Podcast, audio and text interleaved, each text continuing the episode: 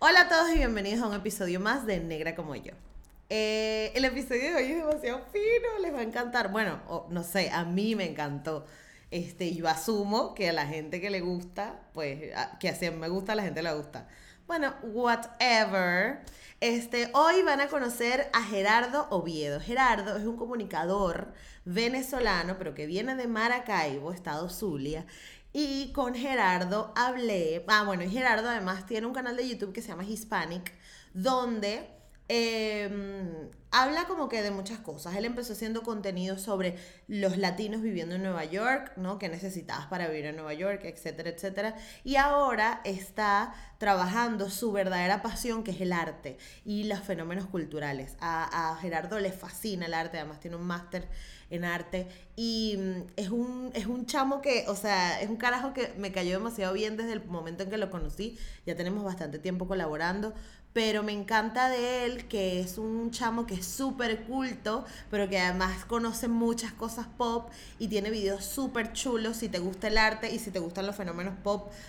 Pásate a ver cualquiera de sus videos porque te van a encantar. Análisis como Bad Bunny, como fenómeno artístico, o Lele Pons, o influencer, el racismo, no sé, tiene cosas súper interesantes y a mí me encantó eh, poder conversar con él en este episodio.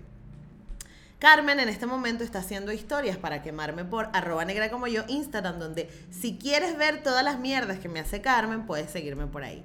Pero ese no es el asunto. El asunto es que con Gerardo estuvimos hablando de, primero, por qué los venezolanos no nos gusta la cultura o por qué no nos preocupamos por fomentar la cultura mm, algunos venezolanos.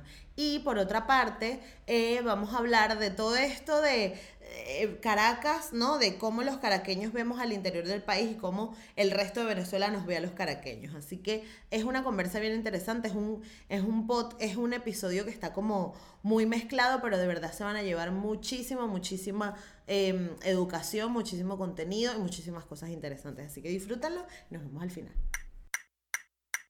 Esto es Negra como yo, un espacio único que nació para motivarnos a valorar el cuerpo que somos, crecer nuestra autoestima y hablar de negritud latinoamericana. De nacer, negra como yo.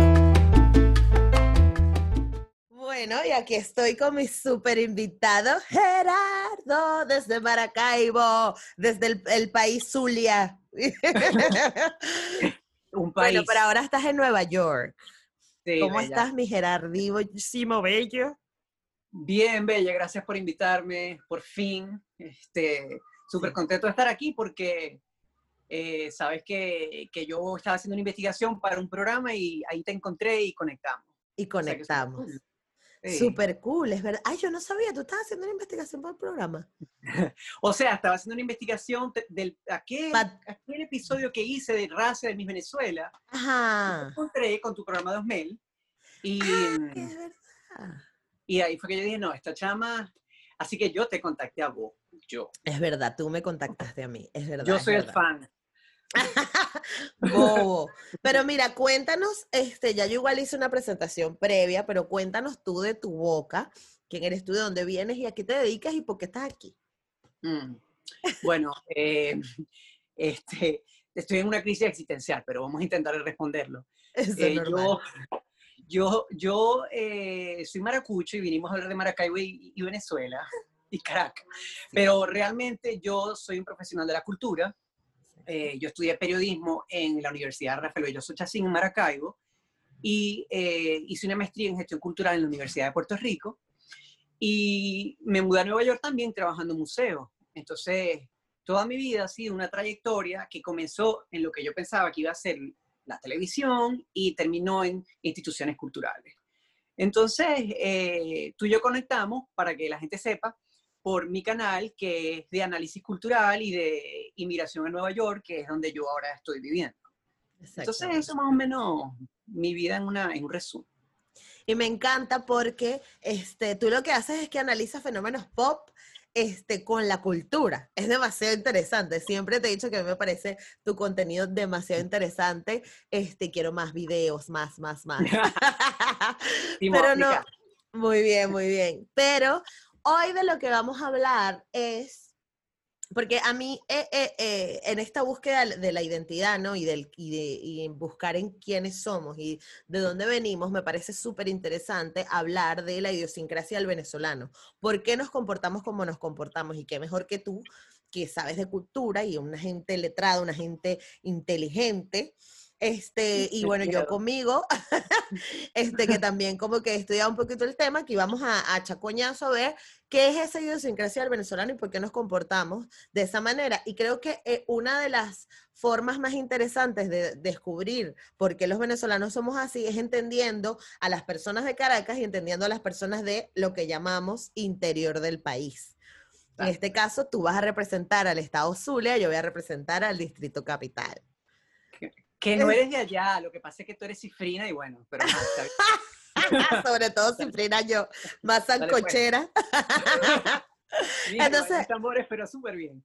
Ah, y bailo tambores, verdad, es verdad. Exacto, pero, pero yo creo que es como que tenemos varios matices. Estaría bien tener a alguien como de, de el oriente del país. Sería súper interesante que estuviera en esta charla, pero no está. Así que estamos Occidente versus Barlovento y Caracas un poquito. Ey, pero ya va, yo viví en, en Puerto La Cruz seis años. Ah, bueno, mira. Entonces sabes también de, de, del oriente del país, qué chévere. Bueno, entonces necesitamos un representante Pemón para completar. Carga, que hay un llanero también. Y un llanero, para ver qué es lo que. no, pero eso, para reírnos un poco de, de, todo esto, de lo que somos como venezolanos, que me parece súper interesante.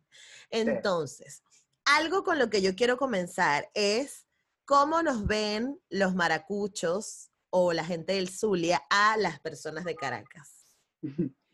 Pértale. O sea, esa es una pregunta capciosa, porque obviamente eh, la identidad cultural zuliana eh, está eh, muy ligada al estrato social. Entonces, en la medida en que tú pertenezcas a cierta capa, tú te vas a identificar de cierta manera con rasgos de la identidad, como por ejemplo el voceo, ¿verdad? Ok. ¿Qué es el voceo? Ah, decir voz, ¿no? Claro. Ok, ok.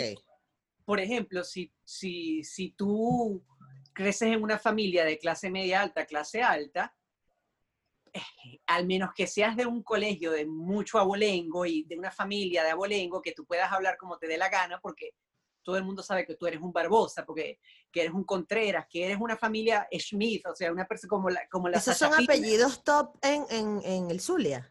Exacto. Sí, ah, lo sabía. Y, que también, y que también son apellidos, como vamos a decir, no patronales, pero ¿cómo lo digo? O sea, de larga data. Exacto. Okay. Que, que están en todos los estratos. Pero tú, tú te lanzas a hablar maracucho porque nadie va a cuestionar tu estatus. Pero realmente eh, eh, el maracucho se utiliza, se utiliza mucho entre familia y amigos y en entornos formales se habla de tú. Entonces, entonces, como que hay una capa, esa capa lingüística nada más ya genera una diferencia con los caraqueños. Porque imagínate tú, nosotros intentando hablar de tú y cuando el caraqueño llegue y nos conoce, verga, vos si habláis, bueno, o sea, tú si hablas maracucho y yo, verga, y eso que no me habéis escuchado hablar, muchacho, y uno que está haciendo el esfuerzo. y usted intentando disimular el maracuchismo. Y, y, además que... que es verdad que el maracucho tiene una asociación nacional con lo vulgar, lo ordinario, lo histriónico, lo exagerado. Entonces, este, no es tanto quizás que veamos a, yo no sé, o sea, quizás lo que yo podría decir es que, que, que son dos, hay, hay, hay, dos valores culturales distintos, o sea, son dos maneras distintas de ver el mundo que tienen que ver con la propia constitución de la República.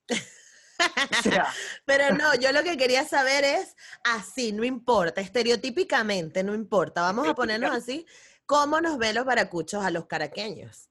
Hmm. ¿Qué creen que, se dice? Supieras que yo no creo que, yo no creo que la gente le dé ni siquiera mucha cabeza. Yo lo que pienso es que, yo, yo, creo que piensa que son medio huevones. Porque el maracucho es muy malicioso, muy malicioso muy malicioso. Entonces, es como que ellos siempre están con la maldad y la cuestión, pero es una cosa como, no por hacerle daño a la gente, sino es como una, es, son muy vivaces. Ajá, ok. Entonces, eh, son muy perspicaces, son muy, muy mamadores de gallo, les gusta sacarle la piedra al caraqueño, piensan que no tienen un humor fuerte, picante. Como, ok. En ese sentido, les parece aguado. Pero también si te vas a Caracas, yo pienso que en ciertos sectores la gente tiene un sentido del humor también muy particular. sí. Entonces, y es divino. Entonces yo creo que es esa desconexión, ¿no? De que Maracaibo a veces está más conectado con Miami que el propio Caracas, ¿me entiendes? totalmente, totalmente. Bueno, pero es que en la época de la bonanza económica en Venezuela, los, o sea, Maracaibo era, había más viajes para Maracaibo, para Miami directo que, que de Caracas Maracaibo. Bueno, yo no conocí Caracas, yo, yo, te conté que yo no conocí Caracas hasta que fue como veintipico, porque yo iba a Caracas nada más a sacarme la visa y ir para Miami. Exacto, exactamente. Qué locura. pena eso, pero bueno. No, pero no pasa nada, no pasa nada porque además, este, qué chévere que ahora lo entiendas, ¿sabes? Malo es que, que sigas creyendo que es así. Claro, no, no, no. Eh. Bueno, ahora yo te voy a decir cómo yo, estereotípicamente, ojo, no quiero que nadie se ofenda, es como una forma de, precisamente por eso quiero que sean estas conversaciones para que hablemos del tema. Claro cuando hablas del tema le quitas hierro, ¿sabes? Y nos acercamos más. Obvio. Y eh, eh, eh, yo siento que siempre me imagino a los maracuchos como una gente que va como en un carro de esos, un lanchón, un Nova, un carro de esos grandotes, con el brazo afuera. Total, total. Con el brazo afuera así, con una cerveza y sudado, y sudado, y, en una cola, como un humo, una cola, una, y dice una grosería, y le grita a la gente, mira, no sé qué, fulanito, o sea, algo así, así no, yo lo maracucho. Eso es, eso sí, eso olvídalo, eso es así, exacto, fiel. Y nunca he estado. lo que tú acabas de hacer. un estudio. Qué bárbara. Total, pero y eso que nunca he estado en el Zulia, para que tú veas, pero no sé, es como que la imagen que, y gordo y vaina, y que se paran como en una esquina, paran el carro como en una esquina porque hay un sitio donde están vendiendo yoyo y él se quiere harto yoyo. Y se soban la panza comiéndose el yoyo, eso es así. Con la, ajá, con la camisa aquí agarrada. O sea, el Maracucho en Radio Rache, Radio Rochela, la pestana, eso no es un estereotipo, eso es así.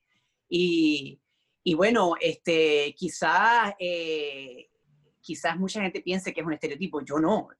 También hay una capa que yo me crié en el estado Anzuategui, entonces cuando yo vuelvo, yo quizás lo caricaturice un poco. Claro. Pero eh, a mí me parece bastante fiel. Mi experiencia es como que Gerardo, pero ¿qué pasa? Porque entonces a mí me sorprende que luego te encuentras a la familia Barbosa, que tú dices, oh my God, ¿sabes? Todas flacas, secas, ojos azules, que tú y que... Claro, no, esto no, esto no es el Zulia, esto no es lo que me dijeron de Maracaibo, ¿sabes? O, entender que están los guajiros, ¿sabes? Y que, y que forman parte fundamental de la idiosincrasia del zuliano. O toda la gente que está al sur del lago, que es, son comunidades afrozulianas. Entonces es como que el, el, cerebro como que mierda, tú venías como que con tu cajita de que tu maracucho barrigón con el brazo afuera del carro, sudado, y resulta que no, que hay mucha más diversidad. Entonces, me, me, parece interesante cómo te encontraste tú cuando volviste de Puerto La Cruz, que además Puerto La Cruz ya es una ciudad que también tiene sus características, su personalidad. Este, a, a, volver a Maracaibo, ¿fue un choque? ¿Te gustó? ¿Cómo te sentiste? Sí, fue un choque porque eh, el maracucho es muy, es muy de tocarte, es muy de abrazarte, ah. Es muy de, es muy, tiene un humor muy, muy fuerte para mí. En un principio todo era demasiado fuerte. Y, ¿Pero por qué? Por, por, vulgar. Vulgar y, y, y, es cruel, eh, te echan chistes crueles, se burlan de ti por cualquier cosa, te buscan cualquier defecto y te lo montan y te ponen el apodo y se te quedó de por vida y tú tienes que aceptarlo por cariño. Y es por cariño, te lo están diciendo por cariño, pero es un cariño cruel. Ya, entonces, bueno, entonces era fue duro al principio acostumbrarme, ¿no? Em, pero, em, pero sí, o sea, eh, el Zulia, bueno, lo que pasa es que el Zulia, ¿verdad? Tiene la identidad metropolitana, que es más o menos... Maracaibo, San Francisco, Cabimas, que son como las ciudades del estado suya, y luego toda la diversidad, como tú dices, la Guayúa, Ñu, en el norte, de la península de la Guajira, toda la frontera con Colombia, toda la parte eh, eh, sur andina y todos los pueblos del sur del lago de Bobures y de, Gibraltar, que son afro. Entonces, es, como, ¿sabes? Es, un país. Es un, país, chamo, con su diversidad. Ok, pero ¿tú tienes algún conocimiento histórico de por qué de alguna forma se sienten en el Zulia los dueños, o sea, los dueños del cotarro, o sea, ellos se sienten, sea, aquí no hay nadie que sepa más que yo. Y lo que yo te estoy diciendo es la razón y es la, es la, verdad.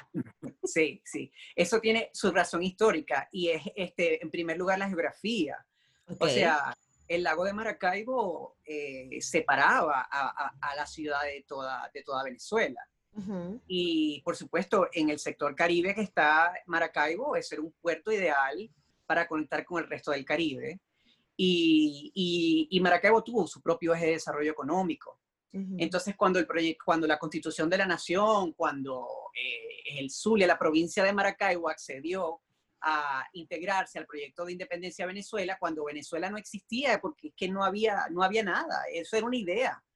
El maracucho lo resistía, porque el maracucho no, tenía ninguna cercanía con Caracas, no había puente, no había nada. Entonces, el maracucho eh, desarrolló una cultura eh, muy, e, er, era una cultura de comerciante, era una cultura mercante, y, siempre está a la defensiva. Es un, territorio que está a la defensiva porque desde el momento de la constitución hubo una necesidad de defensa de todos esos recursos y que persistió cuando el boom petrolero. Claro, se, claro, se multiplica que persistió cuando, el, porque primero el Banco Central estaba en Maracaibo, se movió para mm. Caracas. Entonces, durante muchos años, realmente el eje económico de, de Venezuela eh, fue Maracaibo. Y el maracucho siempre ha resentido que el proyecto centralista no solamente se ha llevado los recursos económicos, sino también, eh, vamos a decir, el estatus eh, y el prestigio que vino con el proyecto moderno, elitista, letrado, ¿verdad? Mm. Donde el voceo zuliano no debía ser enseñado en las escuelas públicas porque era considerado ordinario. Entonces, sí, entonces la cultura maracucha en sí es una cultura que siempre está en defensa. Mm. Y bueno, eh, me parece fascinante, o sea, es una, es una cosa que yo digo, wow, o sea, si la gente supiera que el valor es intangible, ¿no? Eso es patrimonio intangible. Total, absolutamente, absolutamente, porque además, si nos ponemos a pensar, eh, Venezuela está construida económicamente gracias al Zulia. Sí, sí, eh, eh, realmente es así. Que después, bueno, después vino, lo, eh, después vino los pozos petroleros en la faja del, Orinoco y, y toda la explotación minera, pero fue así. Claro, claro. Wow, wow. Es súper es, súper interesante eso porque, claro, nos da una razón para entender por, porque, porque es que es muy fácil quedarse con la excusa de que, ay, todos los maracuchos son sobrados y ya, ¿no? Y que siempre están con su mariquera. Pero es como que, coño, entiendan por qué. Y que además que eso se va, eso se va mutando de generación tras generación y que sí, que a lo mejor está tergiversado ahora por una falsa capa de ego y de cualquier vaina, pero sí es verdad que tiene su razón y es de peso. Y nos pasa igual con los caraqueños, que entonces nos creemos que yo voy a un poco más a la parte social, a la parte más de comportamiento del día a día, es que yo me consigo con, o sea, me ha pasado y lo tuve que entender aquí desde que vivo en Barcelona, que tú estabas en conversaciones con una persona de Valencia, con otra persona de Mérida y con otra y dos personas de Caracas y las dos personas de Caracas están y que claro, porque en el Recordland de las Mercedes y, lo, y los otros dos y que total. Más o menos que, o sea, ¿qué, qué coño me tienes que decir? Y no, no, y no nos dábamos cuenta, o sea, yo hasta que no, hasta que mi amigo literal me dijo, sabes que yo no sé qué coño son las Mercedes ni, o sea, porque yo asumía que de por sí, eh, o sea, es como que, y no has ido a Caracas nunca, no, no he ido a Caracas nunca, o sea, o, o eso, o vas a sacar la visa o a un trámite en el ministerio. Que no debería de ser, ¿no? O sea, e, es, de verdad muy triste. Yo fui a la casa de Bolívar con un director de teatro muy famoso. Y aquí este, él me preguntó, ¿tú nunca habías venido a la casa de Bolívar? Y yo, no, nunca había venido. Y me, me, dio vergüenza, obviamente, ¿no? Porque, o sea, qué fuerte, ¿no? Que a nosotros no nos muestren, eh, que nosotros eh, no tengamos esa, esa educación, ¿verdad? Cultural, sociológica. Y bueno, ya te he comentado que por eso me gusta tu espacio, porque en Venezuela hablar de sociología, identidad de, eh, género, de raza, eh, de cultura, es un tema de la izquierda cuando eso es un tema que nos pertenece a todos. Sí. sí, sí, y es súper triste, pero ojo, pasa que como la Casa de Bolívar queda en una zona más popular, de Caracas, hay mucha gente de Caracas que tampoco conoce la Casa de Bolívar. Claro, claro. O sea, te lo puedo asegurar. Y, es, y es como que, bueno, o sea, sí, bueno, a lo mejor puede que te guste más, te guste menos, pero es historia, ¿sabes? Y es historia o sea, que, o sea, tú sabes lo que es caminar por esas calles, además que yo, eh, eh, eh, luego, claro, como es una zona donde se compran cosas muy baratas, ¿no? Como el Chinatown de, de Caracas, uno iba allá para el centro de Caracas y estaba la casa de Bolívar ahí y uno lo daba por hecho. Eso es lo que nos pasa a los caraqueños, que damos por hecho las cosas, como que esto, es, o por supuesto que todo el mundo conoce la Casa de Bolívar y uno, y, y, Venezuela es mucho más grande de que Caracas y todos creemos que, que, Venezuela es Caracas, ¿sabes? A mí me impresionaba mucho, ¿sabes? Que yo, había una novela que se llamaba Las Coimas. ¿Tú te acuerdas de esa novela? Sí, claro. Las Coimas tenía unos intros a la novela con panoramas de Caracas y siempre se veía la previsora y yo decía, qué bello, o sea, qué bello se ve todo. ¿Me entiendes? Porque claro, uno se siente orgulloso de que esa, porque Maracaibo no es ciudad, Maracaibo es un pueblo. O sea, Maracaibo tiene una escena cultural de ciudad, pero la cultura provinciana está muy arraigada. Todavía. Es una cosa muy fuerte, o sea, muy pero, Por eso, ¿cómo es crecer en Maracaibo? ¿Qué haces tú? De, ¿A qué edad te volviste ya a Maracaibo? ¿Cuando estás en la universidad? Bueno, yo me devolví, yo, yo, yo estaba en, en Anzuategui, me fui a Miami unos años. Ok. Y después me devolví a Maracaibo a los 15. Ok. O sea, yo estuve ahí más o menos unos añitos en el colegio. Perfecto. Eh, ¿Y qué, qué, se hace? O sea, ¿qué hace un chamo de 15 años a, a, en, ese, en Maracaibo? Ir al mall. ¿Al mall? ok. Al mall, porque lo que había era un mall que se llamaba Lago Mall. Entonces tú ibas a la feria de comida en Lago Mall y ahí estaban todas las carajitas de todos los colegios y todos los carajitos y todo el mundo a la feria de comida, ¿sabes? Gafeando, hablando eh, paja, tal. Exacto. Y, y, bueno, está el Paseo del Lago, que es un parque, pero realmente es una ciudad que no es como Caracas, que tiene parques, que tiene, ¿sabes? Que tiene espacio, ¿me entiendes? Que, que, obviamente comparado con Europa quizás no, pero ¿me entiendes? Nosotros no tenemos ese, y el clima nos, nos favorece. Ya, es que el clima, el clima es heavy. ¿Y cómo hacían? ¿Hacían educación física a mediodía o no? Ay, Sí, es horrible, todo es horrible. horrible, lo odio, odio ese sol. y sin embargo, cuántas cosas bellas se ha construido como metáfora, porque esa es la ciudad del sol amado. Exacto.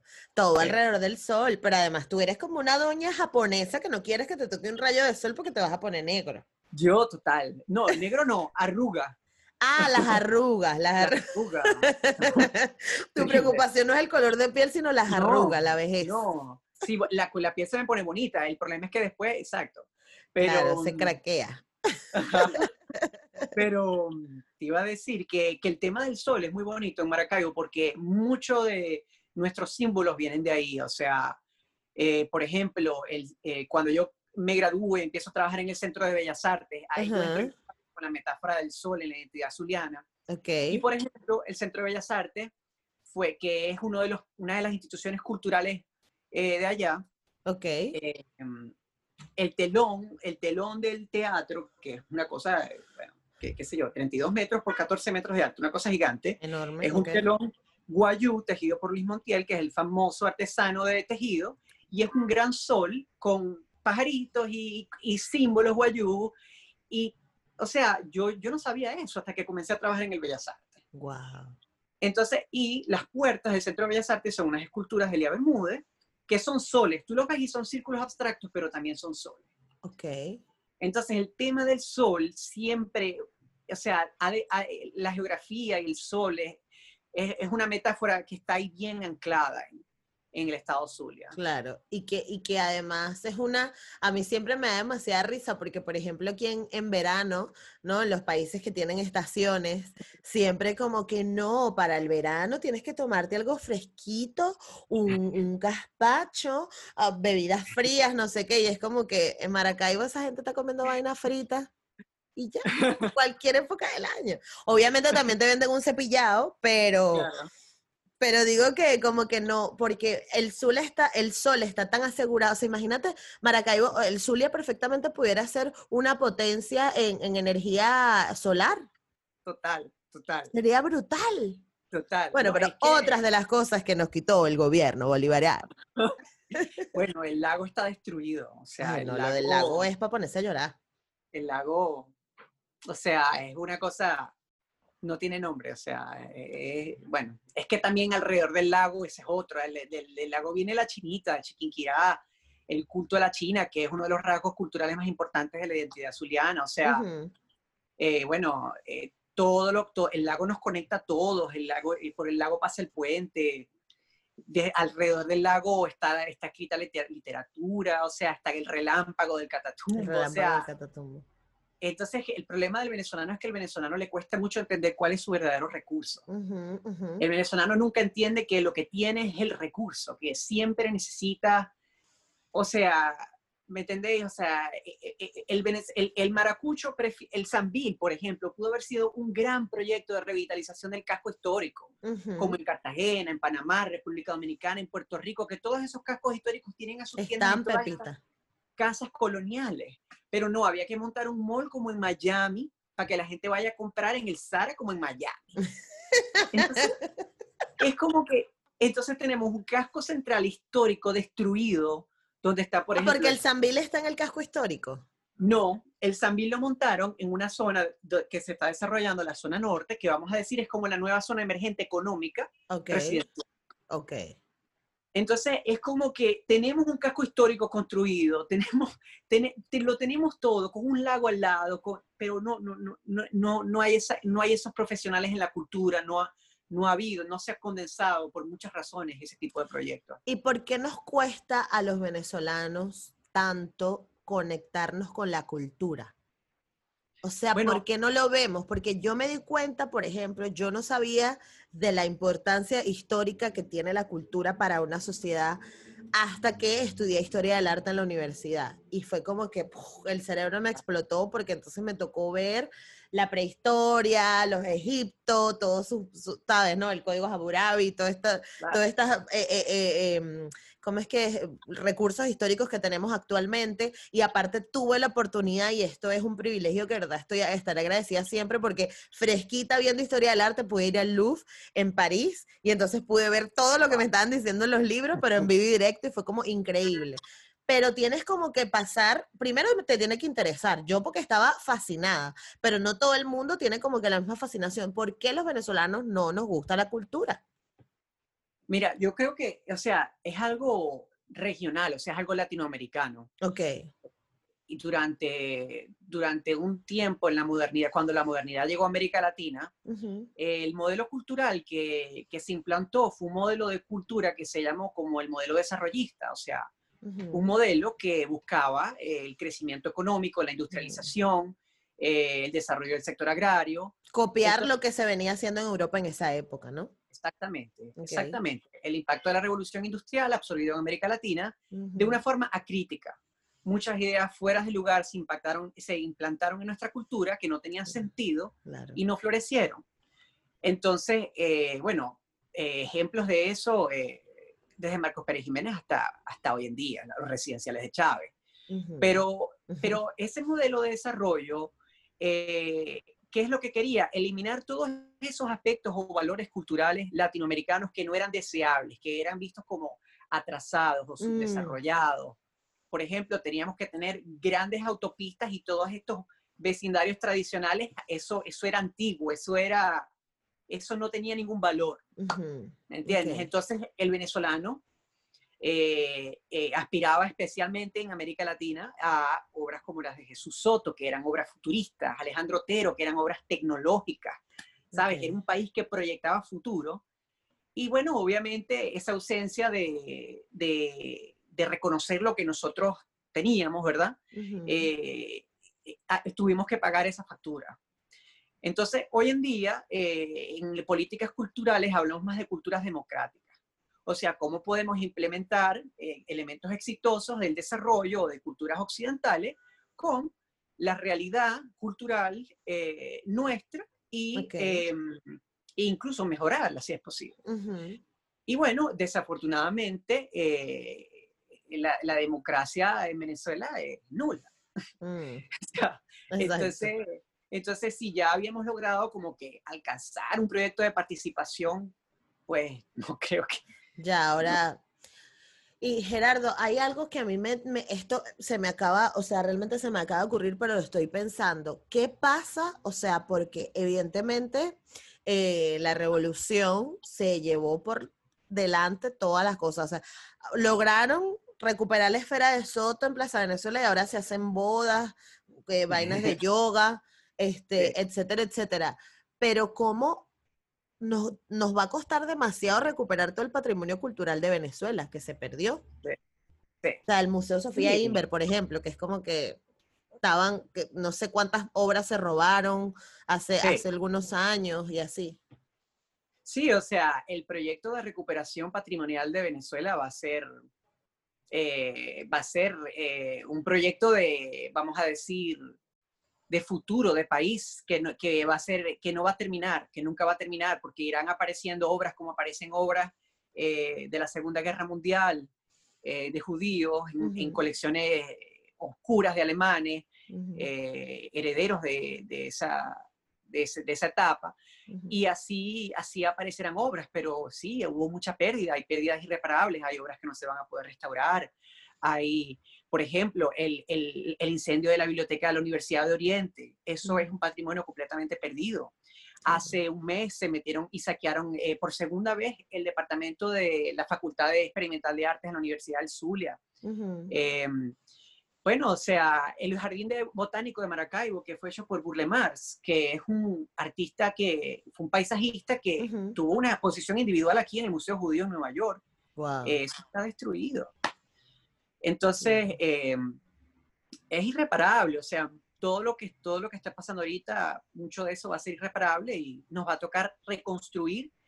Pero lo importante y la esperanza, yo creo, es, comprender que la cultura es móvil. O sea, la, mucha gente piensa que la China es la chinita y la gaita es así, pero la gaita ha pasado por muchos procesos de mutación. Transformación, así Y va a seguir, y la gaita se puede mezclar con el vallenato, eso es válido. Pero ¿por qué, nos, ¿por qué nos cuesta tanto el hecho de que se vaya a perder, ¿no? De que se va, por ejemplo, hay, hay una historia súper famosa que creo que es sobre eh, los cascos que se hacían los, los diablos danzantes de Yare, que en su época se hacían con papel maché y era una vaina, que era un trabajo de años para poder hacer una máscara y luego descubrieron que con tubos PVC los podían armar y entonces habían puristas que estaban súper horrorizados, cómo es posible que, pero realmente, o sea, no sé qué podemos rescatar de eso, pero eh, los diablos danzantes no se están perdiendo, lo que pasa es que se están perdiendo los materiales con los que estamos usando, porque de verdad que hacerlos como el principio de los tiempos, ya la gente vive, o sea, ya ahora esta gente que tiene que ir para la universidad trabaja en esa época, tú llegabas, ibas para tu conuco y te ponías a hacer tu máscara con toda tu tranquilidad, ¿no? No sé cómo. Sí, sí. Bueno, eh, es, que es una conversación amplia que toca todo, todos los sectores de la vida. O sea, mira cómo estamos aquí nosotros, que en otra época estuviésemos en persona, ¿verdad? Pero lo estamos haciendo digital. Se mantienen los sentidos, ¿no? Como que siempre estamos en, eh, en, ese trabajo por mantener los sentidos. Claro que, claro que el material genera un efecto y, el proceso de creación genera una práctica comunitaria. También que forma parte de la, de la, manifestación artística. Entonces quizás ahí es donde está la resistencia y eso habría que verlo en su caso particular. Pero, pero todas las prácticas culturales se van reinventando y a veces es deseable que así sea porque hay prácticas culturales que tienen, por ejemplo, la gaita que tan celebrada es muy machista. Por ejemplo. Entonces, deberían, debería de haber muchas más mujeres gaiteras, pero no las hay porque es un género machista. Y así, así hay muchas tradiciones artísticas. Eh, las propias artes plásticas, o sea, nosotros la tenemos dominada por hombres y el mundo entero porque, bueno, así, así, ha sido. Porque en su momento, claro, eran quienes, sí, sí, sí, eran quienes. Ahora bien, ¿cómo nos me encantó porque esto empezó como Caracas versus Maracaibo, pero se está transformando en una conversación súper cultural que me encanta porque yo te dije que a mí me encantan todas estas cosas. Y, y ahora, pero quiero volver al, al, tema que nos trajo aquí, cómo nos reconciliamos como venezolanos, o sea, cómo encontramos esos puntos en común que nos hacen este, nosotros y que nos conectan y que nos hacen sentir bien, o sea, cómo o, qué podemos hacer hoy desde la diáspora tan grande que hay, porque yo he notado que más bien como que nos hemos empezado a sentir más venezolanos, ¿no? O sea, yo nunca me había comido tanta cachapa desde que me mudé a Barcelona, porque entonces quiero comer cachapa. ¿Por qué nos pasa eso y cómo, cómo nos conectamos para que nuestra venezolanidad siga intacta y sigamos unidos? Claro. Bueno, yo aprendí viviendo en Puerto Rico, que es un país que tiene la mitad de su país viviendo en el mundo entero y la mitad viviendo en la isla. La mayoría viviendo en Nueva York y en Estados Unidos, en la Florida. Que hay, hay distintas metáforas y hay distintas identidades. Vamos a decir que si antes habían gochos y, y habían maracuchos eh, y habían caraqueños, hoy en día también hay venezolanos mayameros, venezolanos europeos, venezolanos... es verdad. Este, ¿sabes? Entonces, más bien, yo, yo, yo quizás lo veo desde, desde lo que suma, ¿no? Desde lo que va sumando. Y por supuesto que va a haber pérdida eh, y, va, y, va, a ser inevitable, ¿verdad? Eh, no sé ni siquiera si esto, esto suena... Ay, perdón. No, Me entró una llamada. Ah, eh, esto puede sonar un poco eh, ¿cómo decir? Eh, esto puede ser un, poco, un poco estrambótico. Pero, pero mira, hay países que desaparecen, hay mapas que se desdibujan, ¿sabes? Hay países que se vuelven colonias de otros, que se fusionan. Entonces nosotros, frente al mundo que, que viene, nosotros no sabemos qué es lo que va a pasar, ¿no? Yo, yo lo que sí he aprendido es, es, en esa metáfora de la geografía humana, o sea, es una cultura diaspórica que, que va teniendo una influencia como la judía, por ejemplo, que está en todas partes del mundo. Desafortunadamente nosotros no tenemos ese, ese nexo tan profundo. Y bueno, eso, eso, eso es un problema de raíz, ¿verdad? Que nace de, de una falta de un proyecto educativo este, democrático, participativo, eh, nacional. Entonces, bueno, es una pregunta complicada, pero yo diría que por lo menos yo me enfoco en siempre trabajar en, la práctica de, de sentidos, o sea, de generar mensajes, de generar imágenes en mis redes sociales, en mis videos, donde yo siempre pueda estar hablando de cosas de Venezuela o cosas de Maracaibo, así sean tonterías, pero que siempre esté presente y que la gente nunca se olvide. Claro. ¿Qué pasa? ¿Sabes? No, no, sé cómo tú lo sientes, porque tú también tienes un canal y, y, y, tú tocas el tema afro, pero, pero yo me pregunto, o sea, ¿cómo tú, ¿cómo tú conectas lo afro también con, ¿sabes? Con otros territorios o cómo mantienes la identidad venezolana?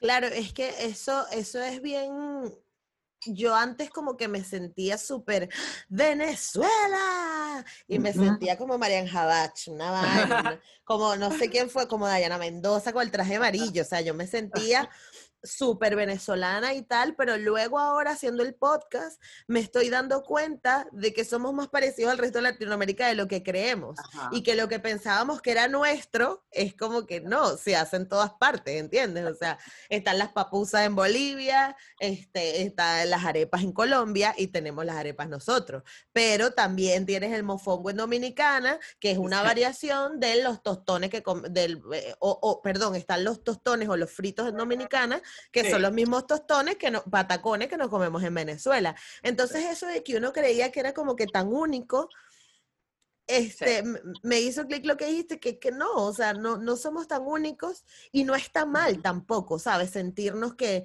que no somos los únicos, porque como que nos han enseñado este tema del individualismo, de que tú tienes que destacar, tú tienes que ser el primero, y, y, no pasa nada, o sea, no pasa nada si tenemos cosas que nos, se nos parecen. Sí, yo creo que la mejor manera de reconciliarnos también es como que acercándonos a nuestras tradiciones artísticas. O sea, yo, yo, pienso que, por ejemplo, si una persona que ve tu programa hoy se va pensando en la relación del zuliano con el sol y con el lago, eso ya es un, eso es un avance. o sea, bonito. Entonces, eso, eso eh, lo aprendí también en Puerto Rico, o sea, cómo nosotros vamos acercándonos a la literatura y a las artes. La gente a veces ve a la cultura como algo, mm, como algo informativo, como un deber, y realmente no, no la gente no lo debería de ver como algo informativo. La cultura es como un producto también que puede ser entretenimiento y, y tú lo miras y lo geas y lo manipulas y lo interpretas como tú quieres y en la medida en que más capital cultural adquieres, más capacidad tienes de comprender más. Exactamente. yo siempre estoy eh, intentando de leer y, ver obras de distintos países porque cada cosita te explica algo y hasta un Miss Venezuela te dice lo que es Venezuela, ¿sabes? Totalmente. Chico, que hablando aquí, haciendo un paréntesis, ¿tú has visto a los, ¿cómo es que se llaman los chamitos de Filipinas que hacen los, los Miss Venezuela? Los amo. ¿Tú has visto, cómo es que se llaman los parodivas? Parodivas. Los parodivas. Yo flipo en colores con esos carajitos, es increíble. Trujillo, de María Fernández y yo, ¿y qué? ¿Qué? Demasiado, demasiado. Increíble. Y lo que más me encanta es que los coños de madre siempre tienen a Venezuela ahí. O sea, son Tailandia, Indonesia, este, Colombia, no, ni siquiera Colombia, Filipinas, Estados Unidos y Venezuela. Sí, sí, sí. o sea, los cinco. Amo. Cuando la primera vez que vi quedé loco. Increíble. Hablando de la cultura en otros países, que a veces eso, no cree que es algo único, pero esto está formando parte de la cultura filipina. Exactamente, exactamente. Y ahora los filipinos y los venezolanos, que por cierto, me pasó algo loquísimo. Sí. Eh, a una cuadra de la casa fui a comer pais, eso fue hace como como medio año, un año, ¿no? Esto fue en el año, bueno, en el año que estaba reinando Catriona Gray, la mis Filipinas, que acaba de ganar el universo, ella estaba aquí comiendo pais, yo fui y me la encontré allí. Yo quedé, que qué? No puedo creerlo. O sea, que por cierto, parecía una cosita así, o sea, parecía nada. Tú, claro. de, ella es una ah, ella.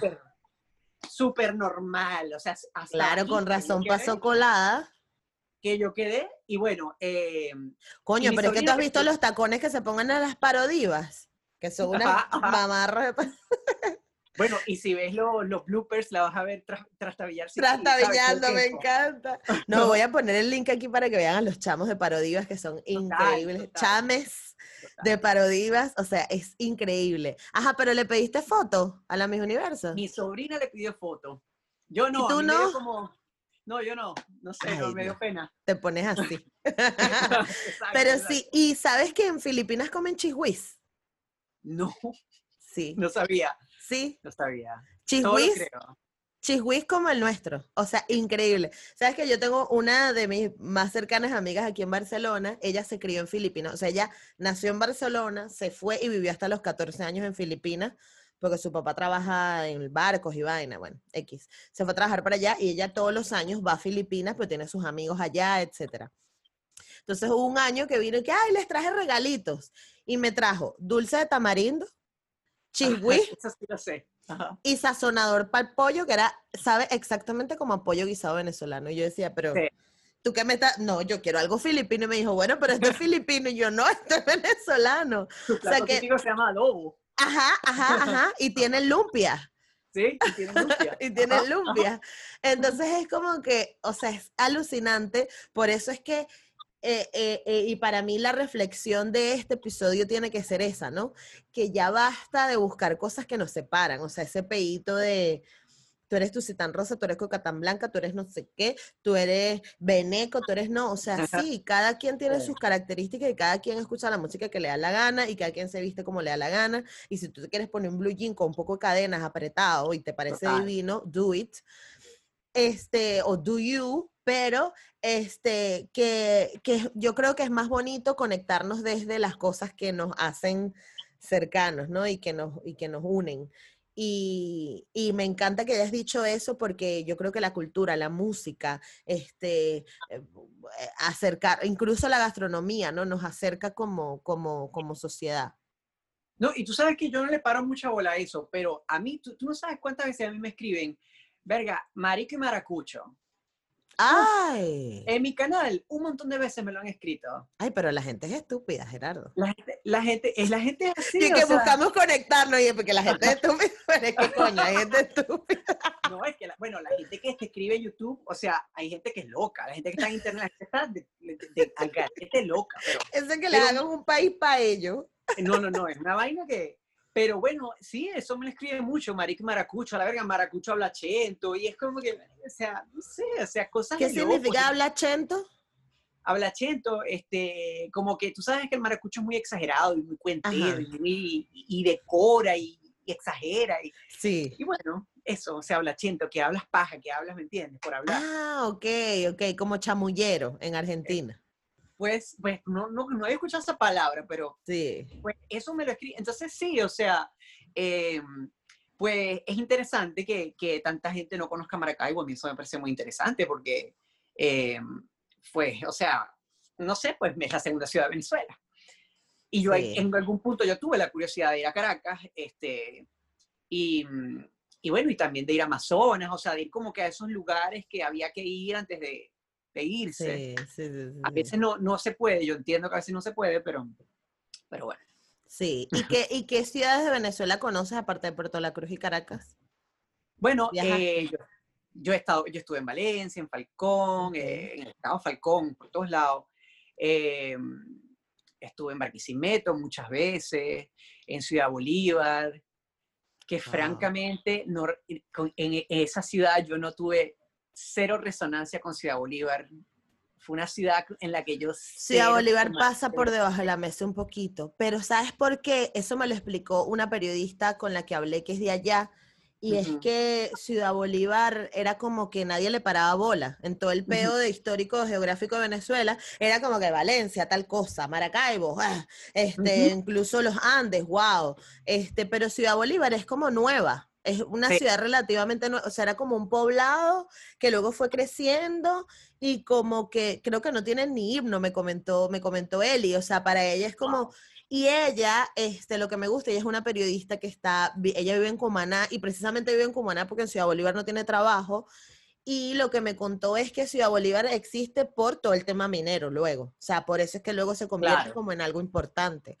Pero que ella está trabajando este, en, en intentar recopilar toda la parte cultural de Ciudad Bolívar para que tenga como, como un peso también en las ciudades más importantes de Venezuela, porque además le da platica, porque está todo, todo el arco minero, pero sí es verdad que pasa por debajo de la mesa porque no tiene identidad.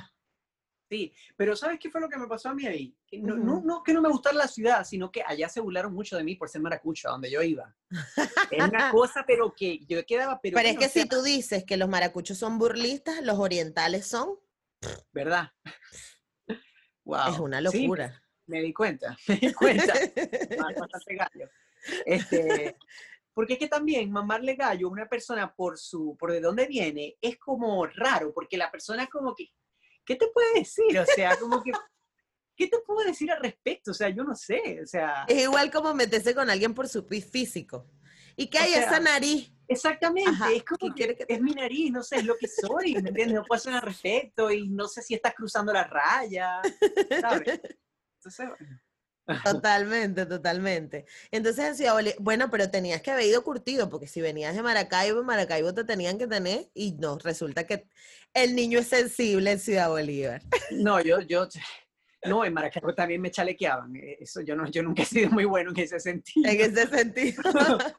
Pero es que sí, a veces también es como que ah, hay momentos en que se pasan de la raya. Yo porque la idiosincrasia venezolana, o sea.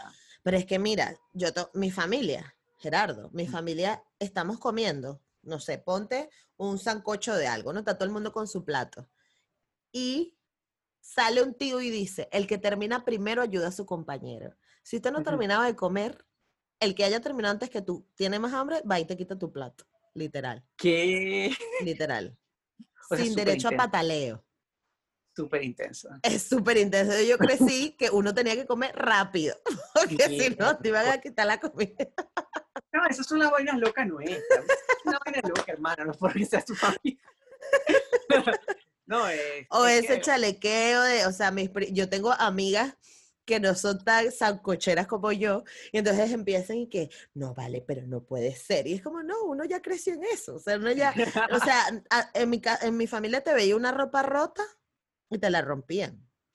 No vas a andar con esa ropa rota y te, te dejan de no donde fuera. entonces, claro, uno crece como porque son como que las peculiaridades así. Sí, no, y yo amo a mi familia porque es que no, o sea, es una cosa que de verdad, o sea, está con mis primos, es una cosa que es que nos reímos hasta que nos duelen las tripas, ni siquiera el estómago, las tripas adentro, o sea, es lo máximo.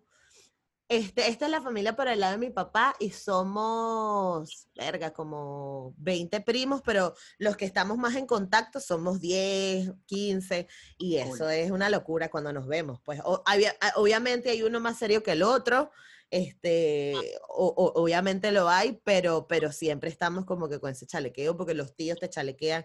Mi abuelo mismo, mi abuelo era demasiado chalequeador y se burlaba y tal.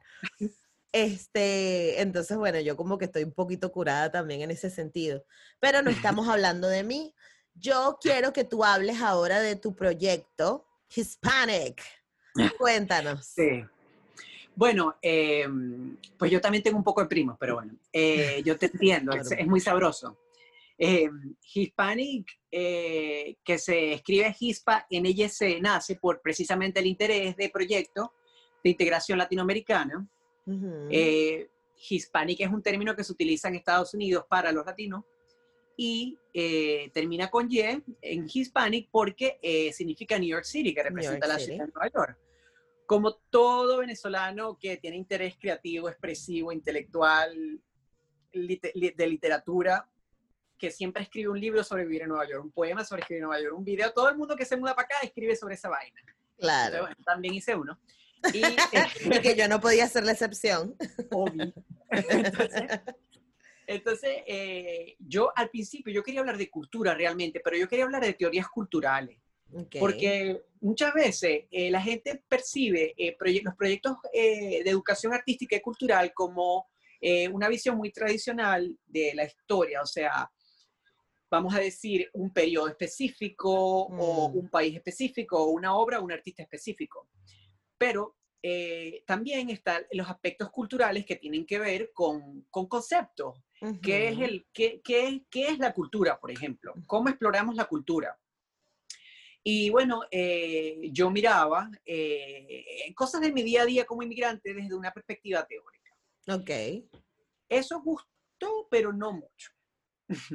Entonces ahí fue que yo me lancé a hablar de Nueva York un día se me ocurrió hacer un video, 10 estereotipos de Nueva York, me senté, lo hice en un segundo y ¡pum! Dice, disparó el canal inmediatamente. Ajá, que es así de rápido. O sea, lo que a ti te sale natural, eso es lo que va a, lo que va a funcionar en creación de contenido.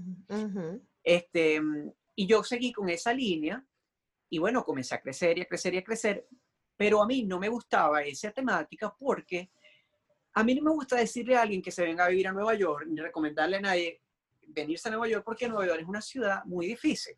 Entonces, yo en internet veo mucha gente que está al garete y te hace unas preguntas que están demasiado fuera de lugar y tú te das cuenta que es una persona que te está admirando y está viendo las, las cosas bonitas y positivas de tu vida, ¿me entiendes? Y, está aspirando a eso y yo no, y yo no quiero promover eso. Claro. Entonces, claro, yo sí, mi canal está enfocado en ayudar, o sea, en decir dónde puedes vivir, dónde puedes comprar comida, dónde puedes recibir servicios de salud, este, qué es lo que esperar, cómo montarte en el tren, o sea, yo te explicaba todo y eso no existía en ese momento, no existía en YouTube. Eso proliferó muy rápido al final, pero bueno. Em, y después eh, yo hacía de vez en cuando videos sobre cultura y sobre visitas metropolitan. Esos videos nunca tenían más de 600 vistas, eran unos videos muy poco vistos en el contexto del YouTube prepandemia, porque hoy en día en la pandemia que te vean es, bueno, eh, casi que hay que rezarle para que te vean 100 personas. Exacto pero en el momento antes de la pandemia y hace tres años. Y bueno, después comencé a hacer videos más relacionados a la cultura, donde yo agarraba temáticas de cultura pop y las analizaba. Gracias. Son mis favoritos. Tienen que ver. El de, este, tú hiciste el de Bad Bunny, ¿fue? Hice uno y de el de Britney. Eh, bueno, hice uno de Bad Bunny, de Lele Pons. De, Lele Pons, era la que estaba. Yo dije, es una rubia. De Sailor Moon. Sí, hice uno de Sailor Moon. Bueno, el hecho es que a mí siempre me ha gustado, como te decía, más que enseñar información, es enseñarle a la gente cómo ver cosas, enseñarle a la gente lentes críticos. Que eso es un trabajo de pedagogía social, como tú lo haces, ¿sabes? Es como darle al roce a la gente de, aprender a pensar y no de que alguien te diga. Totalmente, totalmente. Y no ponértelo, la cultura es dos puntos, sino mira, te voy a mostrar todo esto para que tú solo saques tu concepto de cultura. Exactamente. Me encanta, me encanta. Entonces yo lo hago en ese canal, por ejemplo, yo, yo toco muchos temas de estereotipos y de mitos. eh, mitos que, que, que, van permeando en la sociedad y que uno los absorbe y, yo, y nada más el hecho de verbalizarlos, a pesar de que quizás lo, tengamos esa intuición, ya hay, hace que la persona comience a hacer pequeños cambios. Claro, totalmente. Y, y, yo creo en eso, en cambios pequeños, en la micro revolución. Las micro revoluciones son más bonitas, es verdad que sí. Ay, no, Gerardo, yo estoy demasiado encantada de haberte tenido en el podcast. Me encantó esta conversación porque, mijo, pero fuimos desde Maracaibo versus Caracas para la cultura, para la Casa Simón Bolívar, para las parodivas, para... bueno, me encantó. No, es que iba a ser así porque somos muy brolleros y chacharacheros. Nosotros somos muy brolleros, sí, sí, sí. No, y que este, y que estoy intentando recortar porque si nos dejamos llevar, estamos aquí dos horas y, y tampoco es la idea. Yo no sé, creo que llevamos como 40 minutos, aprox. Cool. Gracias por este gracias por, por, motivarme, porque tú me ayudas, tú me este, has motivado mucho con la creación de contenido, que todo ha estado relacionado con una coyuntura profesional personal, ¿no? Que tiene mucho que ver ahorita con la pandemia, o sea un momento de introspección para muchas personas. Y que todos estos días han sido muy difíciles para todos, así que date tu tiempo, no pasa nada. Pero no lo dejes porque yo quiero más videos de analizar fenómenos pop, porque me encanta.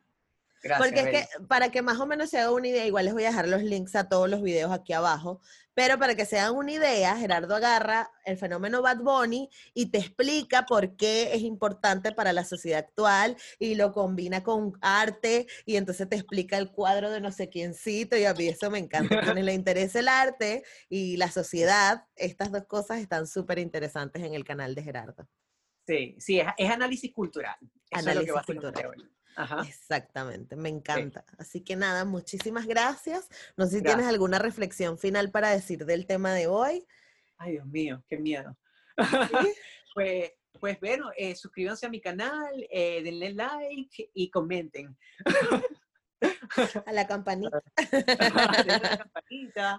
No, yo, yo sí quisiera decir que a los que estén viendo este programa que que se acerquen a nuestra literatura, que se acerquen, que sigan a la cuenta de la colección, a la colección Cisneros, que está publicando ahorita una exposición sobre el río Orinoco, que sigan a el, el Museo de Fine Arts de Houston, que, que, tiene una colección de arte latinoamericano tan importante, eh, que busquen, que busquen, que poco a poco se vayan adentrando en, en el arte latinoamericano, porque, porque nos da un acceso, nos nutre y nos conecta y, y nos hace sentir esperanza de que podemos migrar un día a Perú y nos podemos devolver a Venezuela y otro día seremos otros los que nos iremos para otro lugar y, y es el ciclo de la historia. Exactamente.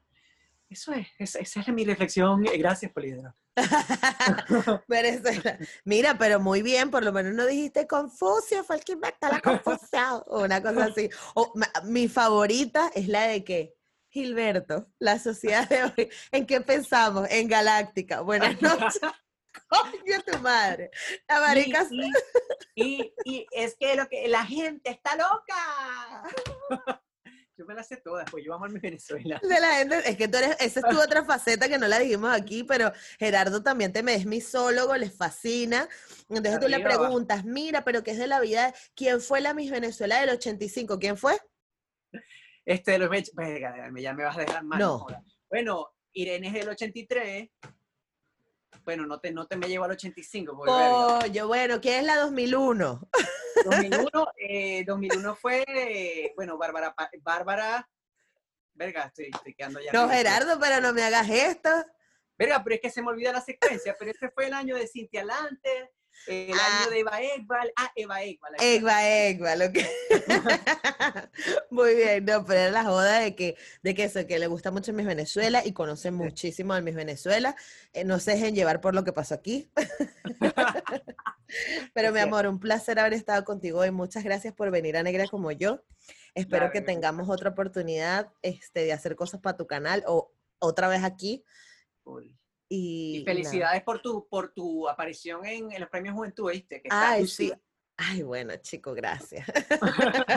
no hice nada para aparecer ahí, pero bueno, nada salió. no, no, dos temporadas, más nada, de trabajo. coño, es verdad. es verdad, es verdad. Gracias, mi amor. Y un paso atrás. No, pero estamos ya con el tonto subido, pero no me quiero ir sin recordarles que pueden seguir a Gerardo en arroba, arroba hispanic y las últimos tres es NWC, como New York City, eh, Hispanic en todas partes, en su canal de YouTube, sobre todo para que encuentren y disfruten de todo su contenido y a mí, como negra como yo, ya ustedes saben, pero se los recuerdo, si no estás suscrito, por favor suscríbete, dale like, comenta, compártelo, súper importante. Si te gustó este episodio, aprovecha de una vez y compártelo. Tú le das a compartir el link que te salga, lo mandas por WhatsApp a toda esa agenda de WhatsApp que te fastidian a ti con cadenas, pues mándaselos tú para que eh, eh, este tipo de conversaciones se sigan, se sigan multiplicando en todas partes y disfruten también como yo. Y antes de que se me olvide, recuerda que tengo un Patreon donde este, pues me puedes apoyar económicamente si te interesa que este proyecto crezca y siga avanzando, pues puedes hacerlo por ahí, www.patreon.com barra negra como yo. Un abrazo y gracias por estar. Mira, un abrazo y un beso. y gracias por estar.